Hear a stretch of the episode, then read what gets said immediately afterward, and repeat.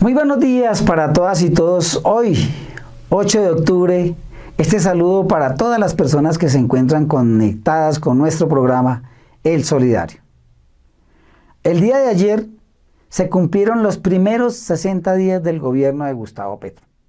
Y en este corto tiempo hemos visto de todo, sobre todo cómo la oposición en cabeza del Centro Democrática pues ha enfilado todas sus baterías para tratar de desacreditar, para criticar y también en la idea de deslegitimar el nuevo gobierno.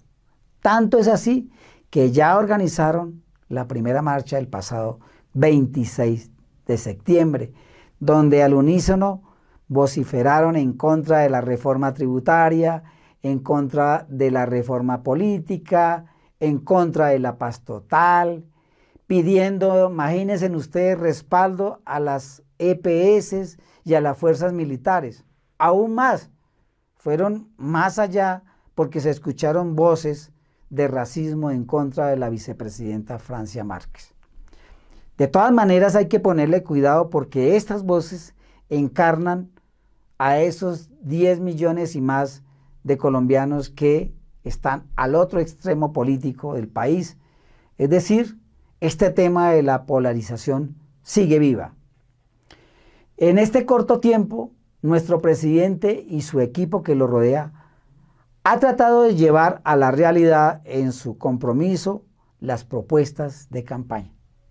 Por ello, en el gobierno ya se analiza y se debate la reforma tributaria que a propósito el pasado jueves ya fue aprobada en las comisiones económicas en su primer debate. Este es el eje fundamental de todas las líneas gruesas que serán insertadas en el plan de desarrollo, la carta de navegación para los próximos cuatro años. La reforma política que se prometió ya tuvo su primer tropezón, pues ha tenido cambios sustanciales al presentado por el gobierno y que pretende eh, mejorar las prácticas y los vicios políticos que por tanto tiempo se llevan en este país. El proyecto de paz total, que busca que la paz sea una política de Estado y un eje transversal de este gobierno, y sobre todo basada en los diálogos regionales. De igual manera se construye el plan de desarrollo que servirá como guía para el próximo cuatrenio. Eh, fueron aprobadas también en comisiones económicas, eh, fue aprobado el presupuesto general de la Nación del año 2023 por un monto de 405 billones de pesos. Eh, en relación con las reformas del campo, de igual manera se presentaron y ya también fueron aprobadas en comisiones eh, la creación de la jurisdicción agraria y rural para dirimir los conflictos de carácter rural y el proyecto que pretende declarar como sujetos de especial protección a los campesinos y esto lo que va a permitir es garantizarles sus derechos. Así, en un corto resumen por el tiempo, avanzan algunas de las tantas propuestas de reformas que sustentan esta, este nuevo gobierno, el gobierno del cambio.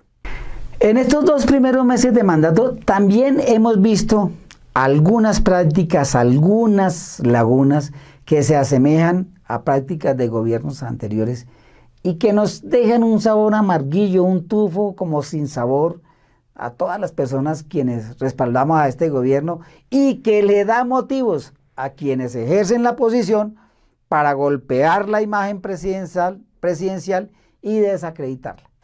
Por ejemplo, eh, el tema de la dotación de la Casa de Nariz. Según el senador Bolívar, este mismo gasto en el inicio del gobierno anterior de Iván Duque fue el orden de 687 millones y el de Gustavo Petro de 173 millones. Yo creo que esa práctica no está bien. No concuerda con las políticas de austeridad. Así sea mucho más bajo y así el objetivo sea loable. Pero creo que no se debe hacer. No, no está bien. Como dice el viejo adagio popular, el ejemplo empieza por casa. Estos temas llaman la atención y distraen cosas de fundamento como por ejemplo la inflación y el desempleo eh, que causan hambre y pobreza en el país. En eso deberíamos estar eh, centrada la atención, pero la llama es este elemento que acaba de decir la dotación de la Casa de Nariño. Y así otras cosas, el mismo incumplimiento del presidente, del presidente reiterativo en citas y en, y en, su, en su plan de trabajo.